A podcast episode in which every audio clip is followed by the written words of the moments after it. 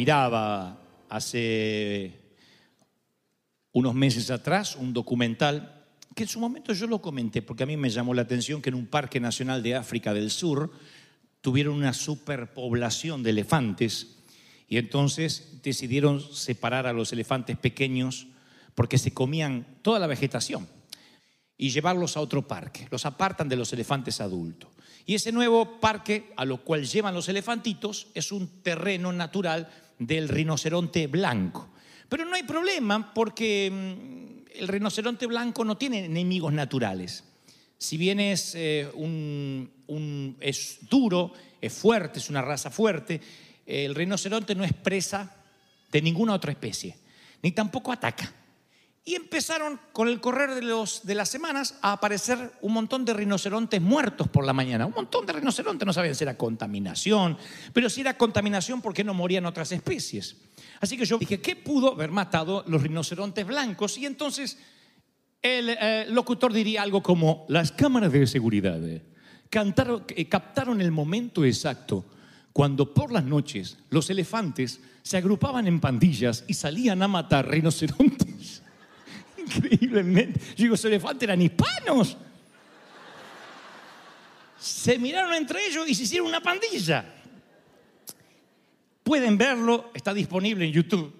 Con cámaras literalmente ocultas notaron como los elefantitos jóvenes, al carecer de la influencia de los padres, de los elefantes adultos, se organizaban en pandillas, si se puede llamar de alguna, alguna forma, en ele- elefantadas, para salir a matar al rinoceronte, algo que no está en la naturaleza de los elefantes.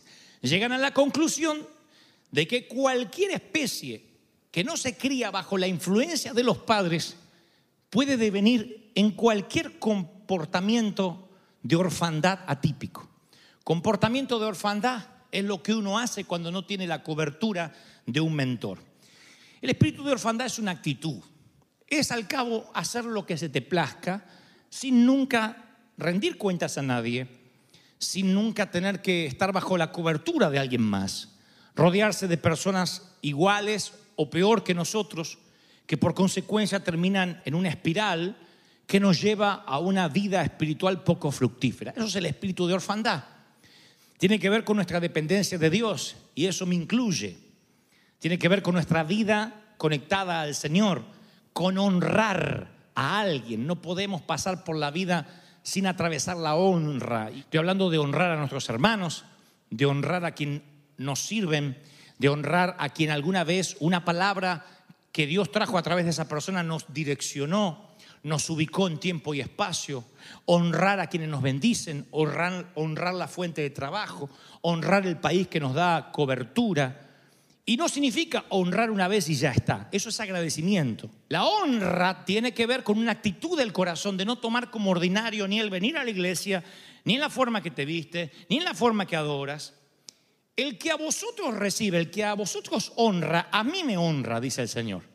El que me honra a mí, oigan, honra al que me envió. Por efecto transitivo, el que honra a una persona, que es el embajador, está honrando a Cristo. Pero Cristo va más allá, dice, y el que me honra a mí, honra a Dios. El que honra a un profeta, recompensa de profeta recibe. El que honra a un justo, recompensa de justo recibe. Y cualquiera que honra a estos pequeñitos con un vaso de agua fría, por cuanto es discípulo, de cierto os digo, no perderá su recompensa. Noten que Jesús cubre todas las bases y la dinámica con toda la gente que estamos en contacto. Porque esto parecería sino que es una predica para que honren a los líderes, a los pastores. No, el Señor dice, primero honra a quienes están en el liderazgo. Eso incluye desde Donald Trump,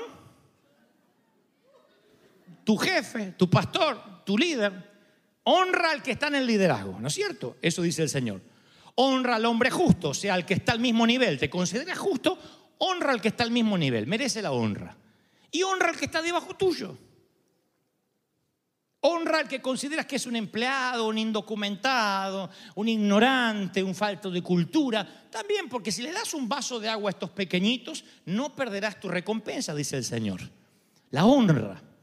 La honra quita el espíritu de orfandad. Porque cuando tienes a alguien a quien honrar, estás diciendo, yo no soy huérfano, yo dependo siempre de alguien. Siempre estamos dependiendo de alguien. Nadie, nadie por sí solo llega a la luna. Nadie por sí solo dice, yo no dependo de nadie, gracias a Dios nazco solo, me reproduzco solo y muero solo. No, necesitas a alguien. Necesitas el amor, necesitas el cariño, necesitas la contención, necesitas la corrección. De otro modo, te transformas en un huérfano que un día te pegas a otros huérfanos elefantitos y sales a matar rinocerontes. Aunque no esté en tu naturaleza. Ese es el sentimiento de orfandad. Cuando uno se somete bajo una autoridad espiritual, te pones bajo el paraguas de Asunción y te conviertes, oigan esto, estoy retrotrayéndome las palabras del Señor, ¿eh? Esto no es una teología medio agarrada de los pelos, no, esto dijo el Señor, el que honra profeta, recompensa de qué recibe? De profeta. ¿Qué dice el Señor? Te apropias del botín espiritual de ese hombre. O sea, hasta donde ese profeta es bendecido, esa misma bendición te la apropias recibes una herencia que no te has ganado, pero la recibes porque honras, porque bendices. Eso es lo que Dios promete. Eso es tener un pastor. La gente cree que tener un pastor es aquel que tiene que estar 24 horas contigo dándote de comer en la boca. Come la comida, dígale al que a su lado, Dios te bendice, Dios te bendice, ¡Uh, Dios te bendice, Dios te bendice. Dios me-". No se puede estar así. Que crecer, che. El crecer, como dijo el escritor de los hebreos, es una responsabilidad de cada quien. Yo tengo que crecer, tengo que estar más sólido, no puedo vivir de anabólicos o de esteroides. Cuando crecemos, leemos las escrituras, tenemos nuestra revelación del Señor. ¿Por qué? Porque aprendimos a honrar. Y cuando uno honra, recibe una cobertura espiritual, una protección. Queridos hispanos, independientemente si eres de El Salvador, de Colombia, de Ecuador, de México o de Brasil, de donde Dios te haya traído, necesitas, como yo, tener una cobertura espiritual, tener alguien a quien responder, tener alguien que pueda orar por ti, alguien que diga, sabes, estoy cubriendo, te estoy intercediendo, te estoy eh, rodeando. Lo necesitamos porque la honra no solo aparece a nivel espiritual, aparece cuando habla de los padres, Dice, honra a tu padre y a tu madre para que disfrutes de una larga vida, aunque no se lo merezcan, aunque no hayan sido buenos padres. Tienes que honrarlo para que te vaya bien a ti. No sé por qué el Señor lo diría, pero funciona. Lo reciben. Nuestros hijos tienen que entenderlo. Es que la vieja está terrible, la vieja, la odio, la odio. Todos pasamos por esos tiempos. Mira cómo se ríe. Si Dios habla de Pedro, porque hay un Pedro, ¿eh? Todos pasamos por el tiempo que detestamos a los padres y después los volvemos a amar y los volvemos a detestar. Después decimos, son unos ignorantes, no entienden nada, no les voy a hablar más, después les voy a hablar. Al fin y al cabo, al final de la vida hay que honrarlos. Y honrarlos no significa decirles todo que sí. Significa que hasta donde nuestros esfuerzos den, amarlos, protegerlos, chiquearlos, mimarlos, honrarlos. No podemos pedirles cuenta por lo que han hecho. No podemos decir, mira la vida que me diste y mira a dónde me trajiste. Ya está, hicieron lo que pudieron o lo que pensaban que estaban bien o lo que pensaban que estaba mal. ¿Qué sé yo? Darán cuenta ellos si provocaron a ir a sus hijos o no, como nosotros con los nuestros. Nuestra tarea como hijos es honrar para que la vida viaje por esa autopista, para que te vaya bien en todo lo que emprendas. El 99% de las oraciones que hacemos no deberíamos hacerlas, ya tienen respuesta en la Biblia. Ore por mí para que mi empresa ande bien. Y la Biblia dice, siembra para cosechar. Honra a tu padre y a tu madre para que te vaya bien en todo lo que emprendas. ¿De verdad necesitas oración? No necesitas orar. Necesitas aplicar principios. Y si aplicas esos principios, se activa sobrenaturalmente lo que tiene que ocurrir. Así funciona. La Biblia es un libro de principios. Y nada cambia las leyes espirituales. Nada. La siembra y la cosecha funciona para justos e injustos. La honra funciona para justos e injustos. Y tú dices, eso significa que alguien puede no tener a Cristo, ser un delincuente, pero por honrar a sus padres se va al cielo. No, Dios no habla de lo que pasará al final. Al final la puerta se estrecha y el único paso es una cruz. El único paso a la vida eterna con el Señor es la cruz. Nadie cambiará eso jamás, nunca. Pero sí soy testigo de personas ateas, mal habladas. Y aunque pagarán las consecuencias de no tener a Cristo en el corazón, con la condenación eterna, honran a los viejos y les va bien, tienen larga vida. "Ve, el desgraciado este, ¿qué puede ser? Y si ustedes lo observan, sigue principios bíblicos, los judíos siguen principios. Y muchos de ellos no tienen a Cristo, no tienen al Mesías, creen que Cristo fue un profeta más. Y nos decía el guía judío en Israel, los judíos seguimos los principios de la Torá y nos va bien. El judío, cuando quiere un aumento de salario, el judío practicante no va y se lo pide al jefe, al patrón. Lo que hace es aumentar su diezmo antes que le aumenten el salario y no se lo dice a su jefe. O sea, está ganando 100 pesos, el diezmo es 10, ¿correcto? Pero le gustaría ganar eh, más dinero y entonces en lugar de 10 más 10, 10 más 20. Primero activa lo sobrenatural y a Dios lleva a la sinagoga más diezmo, porque quiere aumento de salario. Y yo le dije a Jehová que me dé aumento de salario. Pasan dos, tres días, el jefe lo llama y dice, no sé por qué, pero le vamos a aumentar. Eh, yo sé por qué, ofrendé y siempre a mi Dios. No tienen a Cristo como Mesías. La salvación son tres puntos aparte, no haremos un juicio ahora de eso. Lo que trato de decir que los principios funcionan. Y la vida espiritual se reduce a esto. Hay un momento que dejas de orar en el término técnico de pedir. ¿Cómo sabes que estás sólido, que no estás lleno de anabólicos cuando ya no pides nada? El Señor lo dice. El Señor sabe de qué cosas tenéis necesidad antes que se la pida. Él está diciendo, no, cuando vengas a mi presencia, adórame, no me pidas nada. Porque todo lo que necesitas fue hecho en la cruz del Calvario, consumado es salvación, salud, finanzas, todo, todo, todo, todo. Todo se lo debo a Él. Todo está ahí, todo está ahí. Están recibiendo esta palabra, todo. Entonces deja de orar para pedir, no deberías pedir nada. Si estás pidiendo algo, lo más probable es que hay un principio que no estás aplicando. Entonces cuando vas a orar, solo agradece. Solo adórale. Deja que Él te cambie, que se te imante la gloria. Pero ya no pidas. Porque todos son principios.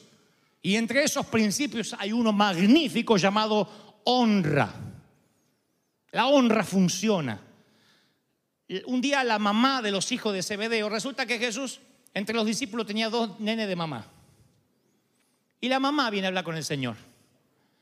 Eh, Mesías, momentito, ¿puedo hablar?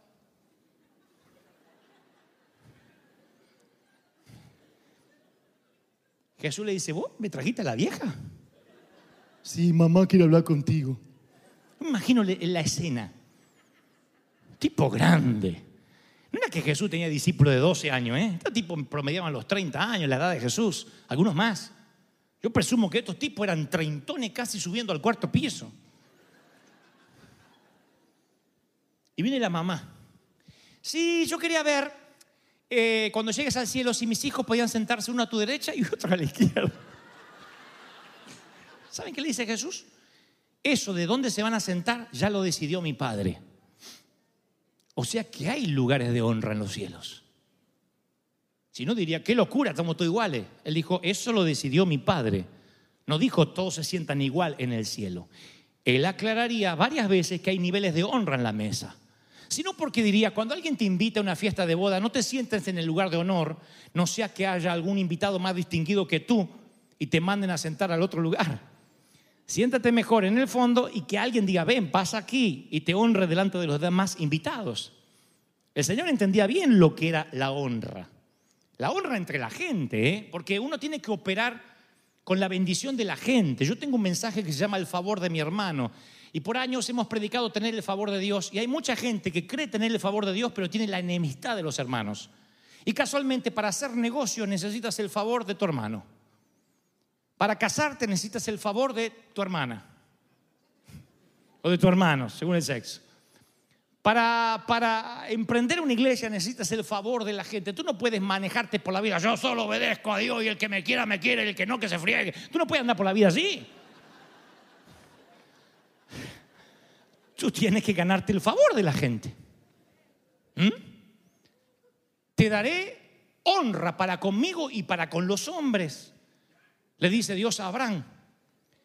Dice la Biblia respecto de Jesús, y Jesús crecía en sabiduría y en estatura y en favor con Dios y para con los hombres. Ah, no era un niño repugnante, un, un- un- nerd que todo el mundo odiaba.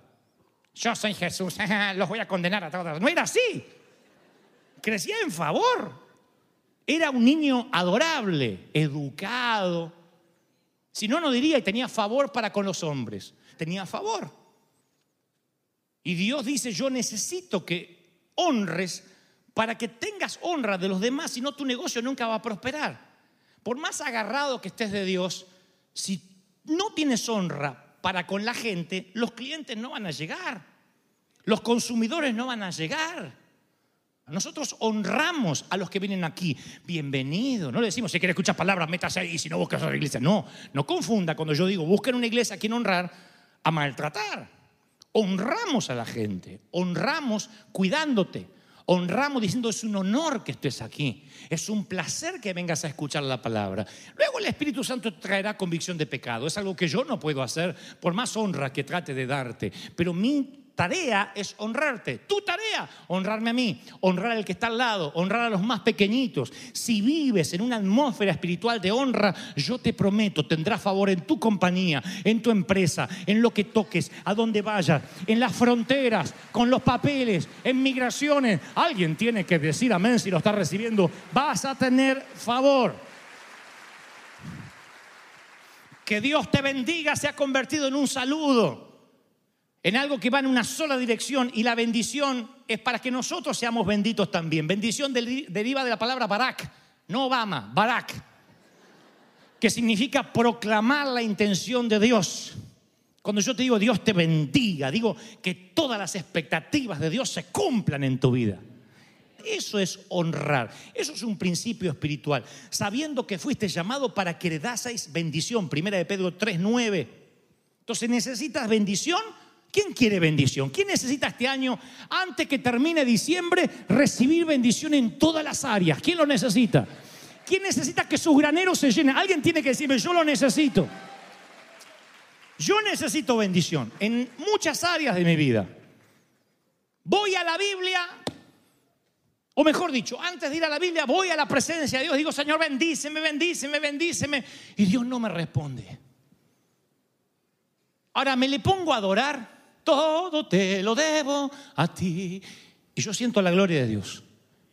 No sé qué me pasa desde los últimos años. Dejo de adorar, me pongo en pedigüeño. Ustedes dirán, bueno, pero lo mides por lo que sientes. No, no, no en términos almáticos, lo siento en el espíritu. Es como que se corta, es como una comunicación que se corta la señal. Yo puedo estar horas, voy a un bosque a orar y entonces estoy, Señor, te amo, Señor, te amo. Y cuando siento la presencia de Dios, como todo hispano, te abren la puertita, aprovecho. Entonces, yo voy a orar y estoy adorando y se genera un microclima ahí. El Señor habla a mi espíritu, dice la palabra un abismo, llama otro abismo. Y de repente empiezo a pedir algo que necesito. Señor, quiero aprovechar para... Me distraigo, pasa un chino caminando.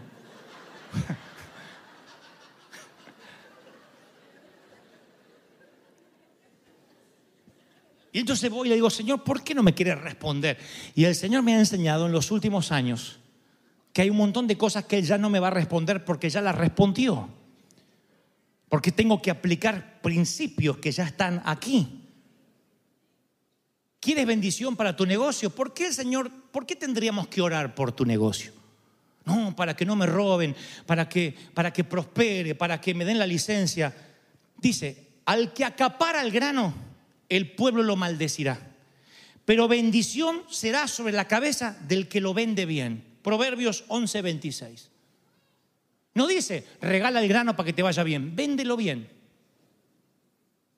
No quieras hacerte millonario con una porción de tacos. Véndelo con buen precio. No acapares. Sé de bendición y yo bendigo tu negocio. Acapáralo, sé devoto de la Virgen del Codo y que te bendiga tu abuela. Está ahí. Hemos perdido domingos y domingos y domingos diciendo a la gente, vamos a orar, soltar la bendición sobre tu negocio. Vamos, yo creo que uno tiene que decir, sí, activo bendiciones. Es una cuestión mental nuestra. No es que Dios está esperando la orden.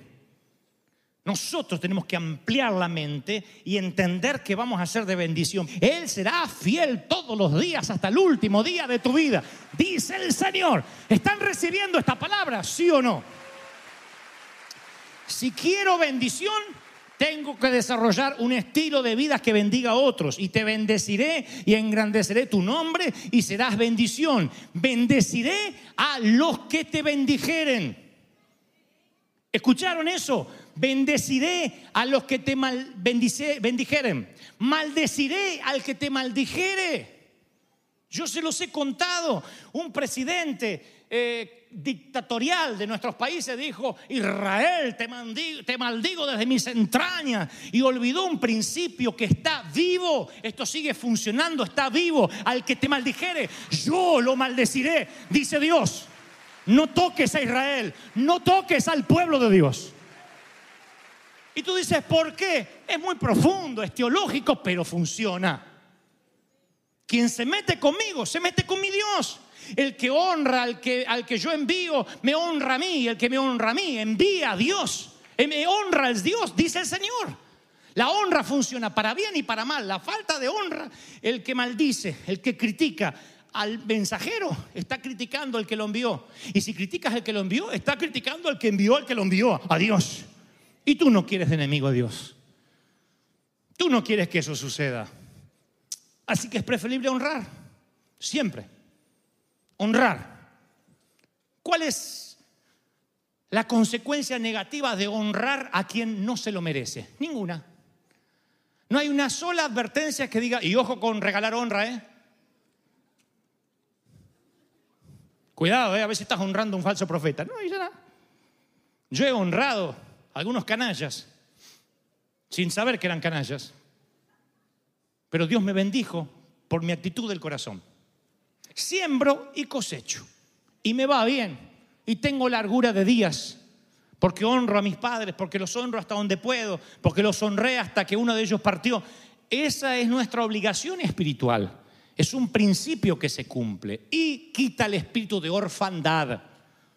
Si te sientes solo, triste, si sientes en ocasiones que vas solo por el mundo y nadie te comprende en tus frustraciones, en tus ansiedades, en tus desdenes, yo puedo decirte de parte del Señor que estás huérfano de cobertura. Estás huérfano de cobertura porque a lo mejor estás esperando la cobertura perfecta que no existe. Si existiera la cobertura perfecta, vuelvo otra vez a lo que Jesús dijo, diría, honra a tu padre y a tu madre si fueron buenos. Él está exigiendo una honra aún los que fueron imperfectos, abandónicos, violentos. No tienes que volver a vivir con ellos, simplemente honrarlos. Y a veces la honra es callarte si no tienes nada bueno para decir. Eso también es honra. No tienes nada bueno, no digas tampoco nada malo, porque ahí deshonras a ti. Deshonras. Y cuando transitas la autopista de la vida honrando, valorando a los demás, a los más pequeñitos con un vaso de agua, a los que están por encima, a los justos al igual que tú, se empieza a generar y activar sobrenaturalmente un principio donde empiezas a recibir bendiciones en una cadena que nunca se termina. Tú honras, siembras y no vas a ver la cosecha rápido. Sigue, honro, siembro, honro, siembro, honro, siembro y allá empieza a crecer la primera plantita de una honra y una siembra de hace 10 años. Pero tú honras y siembras, honras y siembras, y allá crece una segunda plantita de la de que hace 7 años.